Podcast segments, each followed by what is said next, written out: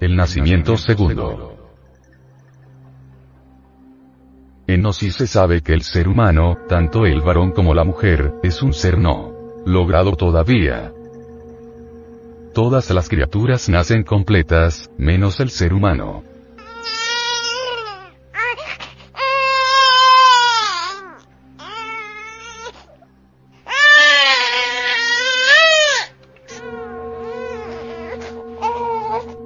Perro, nace siendo perro, y como perro está completo.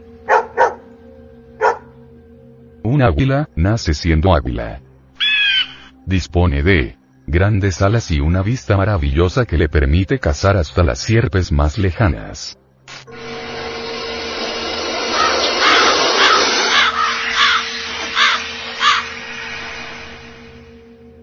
Nace completa, pero el ser humano nace incompleto. Y nace incompleto porque nace sin los vehículos que debería tener. Nace sin un cuerpo astral, nace sin un cuerpo mental, nace sin un cuerpo causal, sin esos cuerpos extraordinarios que San Pablo denomina cuerpos celestiales. Entonces, ¿con qué cuerpos nace? Primero que todo, nace un cuerpo físico, o sea, con un cuerpo planetario. Y este cuerpo tiene un asiento vital y nada más. ¿Qué hay más allá de eso? El ego, y este es de naturaleza animal. Pero, el ser humano, posee una conciencia, Sí la tiene, pero ésta se encuentra embotellada entre el ego, o sea, tiene una conciencia, dijéramos, condicionada por su propio embotellamiento.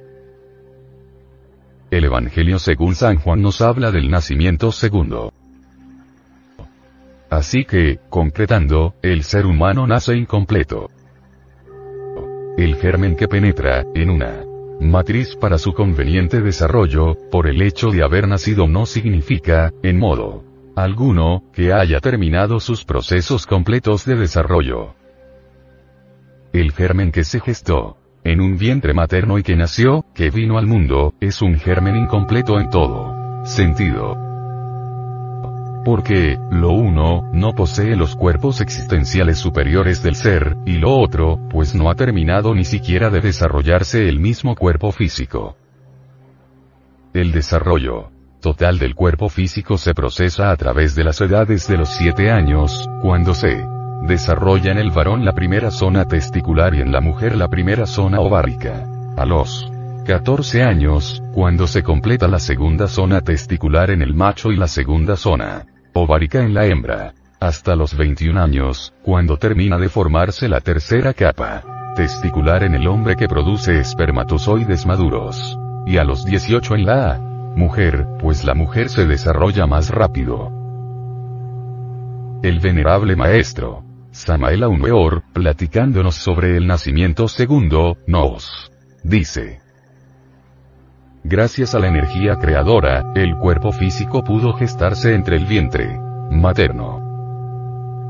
Gracias a la energía creadora, el cuerpo físico puede continuar sus desarrollos a través de los 7, los 14 y los 21 años de edad.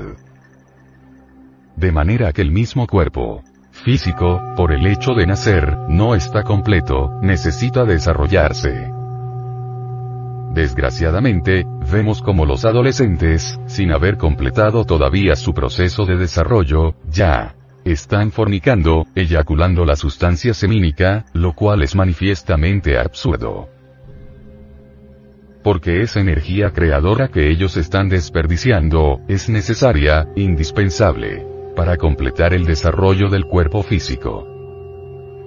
De manera que, honradamente, el funcionalismo sexual debería comenzar a los 21 años de edad, no antes.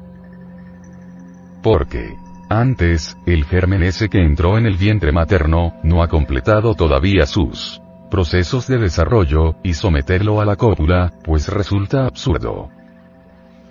Mirando pues todas estas cosas, mis estimables hermanos, bien vale la pena reflexionar un poco.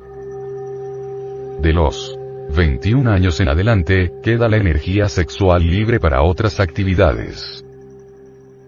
Antes de los 21 años, la energía sexual tiene un solo objetivo. Completar el desarrollo del germen. Que nació.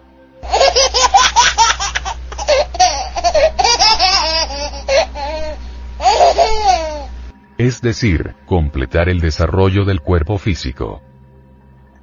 Después de los 21 años, la energía ha quedado libre podría utilizarse después de los 21 años de edad la energía creadora para fabricar los cuerpos existenciales superiores del ser y llegar al nacimiento segundo. Desgraciadamente, la gente no sabe utilizar la energía creadora, la energía que fecundó al vientre materno, la energía que permitió al feto que se desarrollara entre el mismo vientre, que naciera y pasara por la edad de los 7, los 14 y los 21 años. La gente no sabe utilizar esa energía. Cuando ya queda libre, en vez de utilizarla para su realización e ir completando su construcción, porque el ser humano nace incompleto, la eliminan de su organismo. Bien sabemos nosotros que las gentes extraen de su organismo el exioeari, quiero decir con esto, el esperma sagrado, y eso es gravísimo al tocar esta cuestión relacionada con el nacimiento segundo, en nuestros estudios es el primer factor de la revolución de la conciencia, debemos nosotros comprender que la humanidad, en todo sentido, marcha involutivamente. Bien sabemos nosotros que los adolescentes, no solamente gastan el material sexual, la energía creadora o el esperma sagrado con la copulación, sino que, Además adquieren vicios, como el de la masturbación. Ese vicio, desgraciadamente, se ha vuelto hoy en día más común que lavarse las manos. Los jóvenes, sean estos varones o hembras, tienen ese desgraciado vicio y así arruinan miserablemente sus cerebros y se idiotizan. ¿Cuántas voluntades hubieran sido maravillosas y se agotan? ¿Cuántos rostros hermosos se marchitan? Todo por falta de instrucción. Porque, realmente, tanto varones como hembras no reciben en las escuelas, en los colegios, la debida instrucción sobre la cuestión sexual, y claro, el impulso sexual les hace sentir la necesidad de hacer uso del sexo, pero como no tienen una orientación, por lo común los jóvenes apelan a hablar con sus amiguitos, las jóvenes con sus amiguitas, y por ahí se inicia el vicio repugnante de la masturbación. Y esa es la desgracia de nuestra época, amén de otros tipos que lamentablemente se han vuelto también comunes, como son el del homosexualismo y el del lesbianismo. Obviamente, los homosexuales son semillas degeneradas que no sirven para el nacimiento. Segundo, las lesbianas tampoco, porque son semillas degeneradas que no pueden germinar nunca. Así que, los vicios que existen actualmente en relación con el sexo, son insoportables. Si pudieran los varones y las hembras levantarse limpiamente, con una educación sexual perfecta, completa, todo sería distinto. Si en verdad pudieran jóvenes, hombres o mujeres, llegar hasta la edad de los 21 años respetando el sexo, con pureza real, pues sería admirable, tendríamos una generación nueva de seres mejores. Desdichadamente, la pobre humanidad no recibe la educación sexual en el momento en que más la necesita. Así llegan a la edad de 21 años todos degenerados.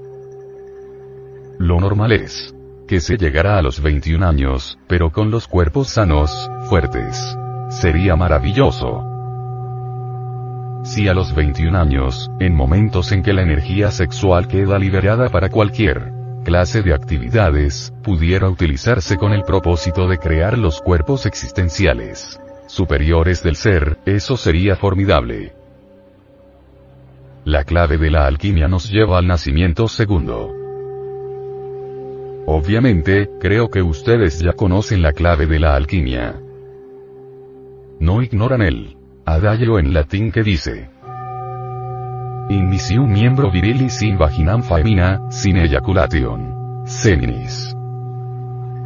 en síntesis diríamos. Conexión del Lingam Johnny, sin derramar jamás el ens. Seminis como dijera San Agustín de Hipona. Que es el mismo vaso de Hermes Trismegisto, el tres veces grande dios Ibis de Tot. Como ven ustedes, estoy dando la clave, lisa y llana, pero en un lenguaje decente.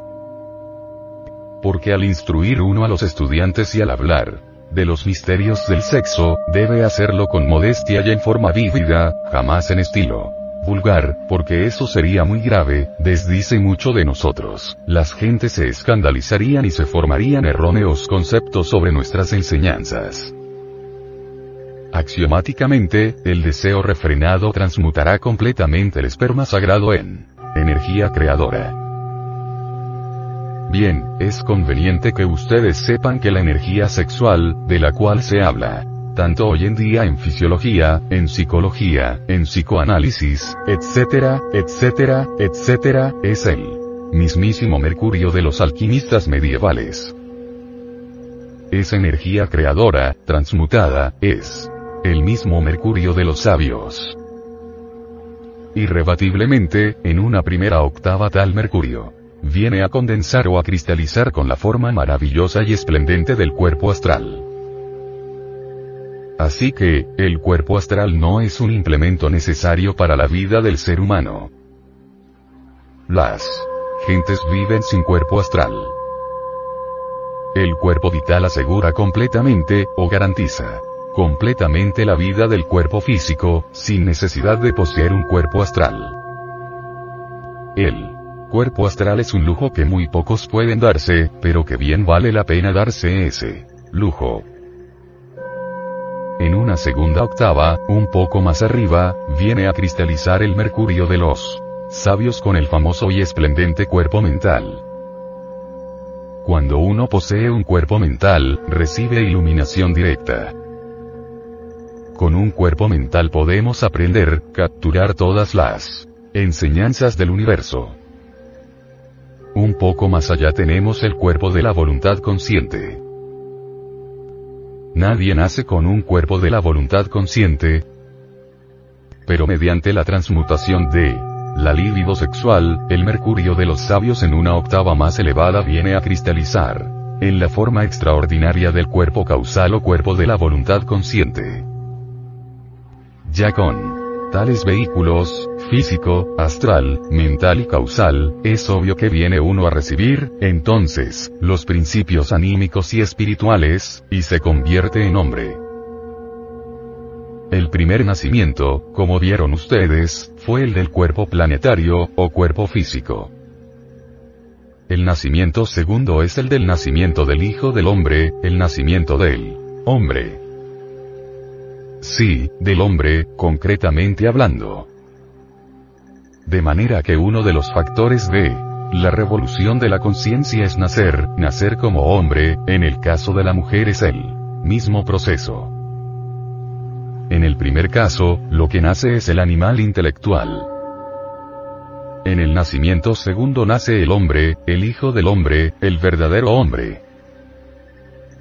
Todo el trabajo del nacimiento segundo se realiza con la ayuda de nuestra Madre Divina. Se dice que el hombre verdadero es el hombre causal. ¿Por qué se le llama al hombre verdadero, el hombre causal? Sencillamente porque ha fabricado el cuerpo causal, que es el último de los cuerpos necesarios para hacerse hombre.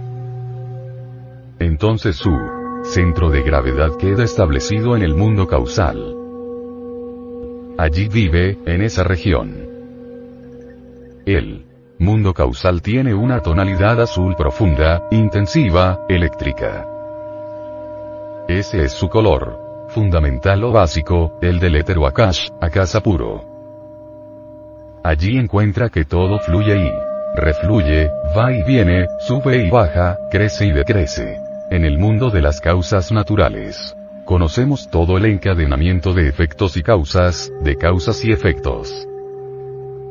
Toda causa tiene un efecto, todo efecto se convierte en causa, a la vez. Cada palabra que digamos, puede originar muchos efectos, toda una serie de efectos. En el mundo de las causas naturales, viene uno a conocer lo que es la ley de causa y efecto. Claro, allí se mueven los señores de la ley, con sus pesos y balanzas, están siempre activos, anotando pues, en los archivos acásicos, el debe y el haber, de cada uno de nosotros.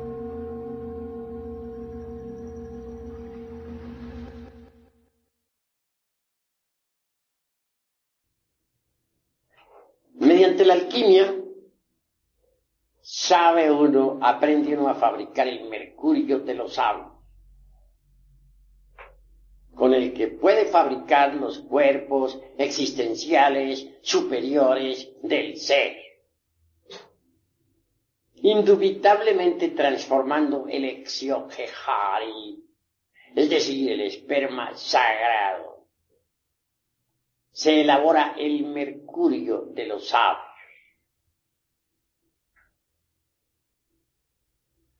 Indubitablemente, tal mercurio tal materia venerable. Tiene que pasar por algunos procesos de purificación antes de ser útil. Esa materia venerable, esa agua misteriosa, pasará por las operaciones aritméticas de suma, resta, multiplicación, división de principios antes de ser útil. Es obvio que en principio tal materia venerable, resultado, como ya dije, de las transmutaciones del esperma, es negra. Mas si se logra refinar el sacramento de la iglesia de Roma, Roma a la inversa se lee amor, entonces se vuelve se vuelven esas aguas blancas. Y si se continúa con el proceso de refinamiento sexual, al fin las aguas blancas se tornan amarillas. Al llegar a estas alturas, el azufre es liberado de sus prisiones o centros magnéticos ubicados en los infiernos atómicos del hombre. El azufre es el fuego y es liberado. Este se mezcla entonces con el mercurio. Y así obtenemos el mercurio azufrado, que asciende por el canal medular espinal hasta el cerebro. El excedente de tal mercurio, después de saturar las células orgánicas, viene a cristalizar en dentro de nuestro cuerpo en la forma extraordinaria y maravillosa del vehículo astral o sideral quien posee un cuerpo astral sabe que lo tiene, porque puede andar con él, puede flotar en el espacio con él, puede transportarse a otros mundos con él mismo, etc. Es una especie de doble organismo, extraordinario, formidable, maravilloso. Una vez que uno se encuentra en posesión de un cuerpo astral, puede darse el lujo de crear para su uso particular un cuerpo mental. Este viene a ser el resultado también de las condensaciones del mercurio. Cuando el mercurio condensa en la forma del cuerpo de la mente, nos transforma. Alguien que posee un cuerpo mental puede absorberse la sabiduría de la naturaleza. Tiene acceso a todos los templos de Hermes Trismegisto, el tres veces grande Dios y de todo.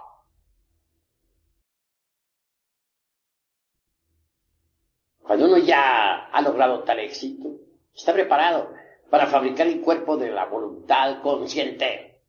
Este también viene a cristalizar con las condensaciones del mercurio de los aires.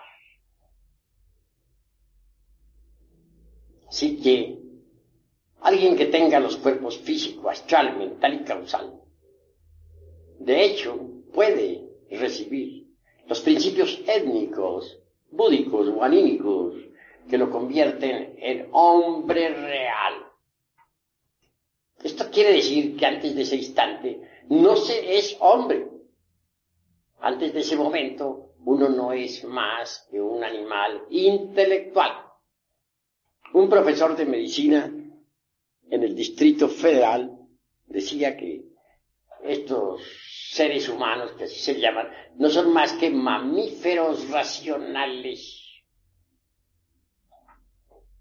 Decir mamíferos racionales o mamíferos intelectuales, pues es lo mismo.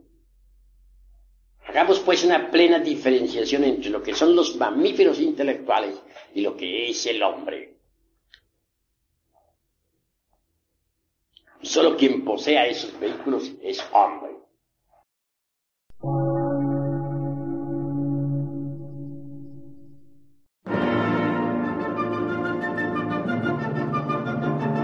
Emisora, gnóstica, transmundial. Por una nueva civilización y una nueva cultura, sobre la faz de la Tierra.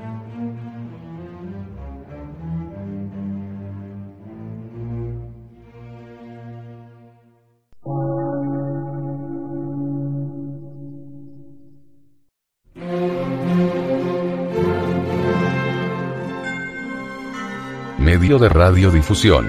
Científico, artístico, místico y filosófico. De la Asociación Colombiana de Centros de Estudios Gnósticos, Antropológicos, Psicológicos y Culturales. A. C.